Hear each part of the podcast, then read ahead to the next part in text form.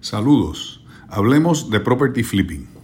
¿Tiene el producto FHA alguna restricción o prohibición en cuanto a property flipping? La contestación es sí. Para empezar, el significado de property flipping es cuando una persona compra una propiedad de bienes raíces como inversión y unos días o meses después de haberla comprado pretende venderla a un precio mayor. Se puede pensar que se intenta vender con un precio inflado o artificial pero muchas veces son propiedades que requieren mejoras. Le hacen las mejoras y luego las venden a un precio muy superior de que adquirió el vendedor actual. Para que un prospecto comprador de una propiedad que fue recientemente adquirida por el vendedor cualifique para un préstamo FHA, es necesario que hayan pasado más de 90 días, o sea, 91 días o más desde la fecha que el vendedor adquirió legalmente la propiedad a la fecha que firmaron el contrato de compraventa.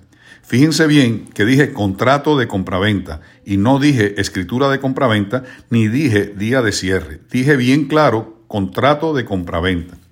Cualquier reventa que haya ocurrido 90 días o menos desde que el vendedor adquirió legalmente la propiedad no es aceptable para un financiamiento FHA. Hablaremos de excepciones más adelante. Reventas ocurridas entre el día 91 y el 180 después de que el vendedor adquirió legalmente, será necesario una segunda tasación. Y si el precio de venta es 100% por encima del precio que adquirió originalmente el vendedor, también se requerirá una segunda tasación. Digamos que compró en 50 mil dólares y ahora vende en 100 mil dólares o más. Ahí se requiere una segunda tasación. Esta segunda tasación será obviamente por otro tasador y no el mismo que hizo la primera.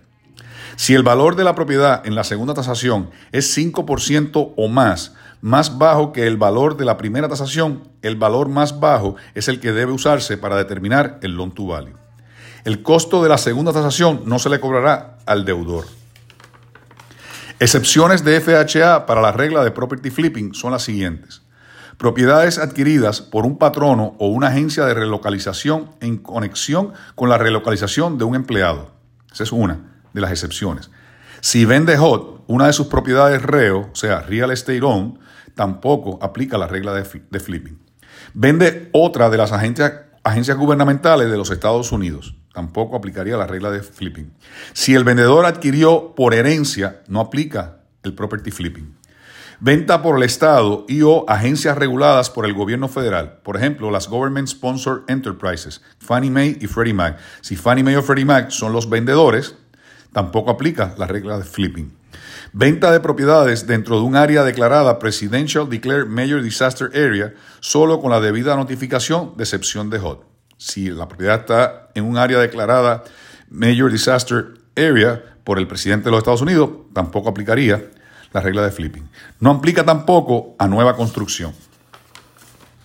Cuando una propiedad es adquirida a través del tribunal, la fecha de la sentencia es válida y no necesariamente la fecha de la titularidad oficial, para contar a partir de esta los 91 días.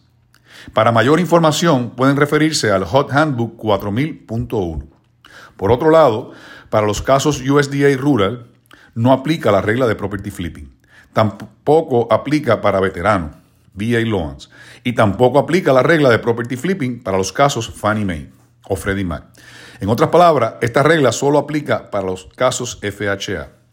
Espero tengan claro esta regla, ya que en muchas ocasiones hemos visto casos originados y procesados para que cuando llega al underwriter es que se dan cuenta que el caso no puede ser FHA porque aplica la regla de flipping. Mucho ojo y mucho éxito siempre. Adelante.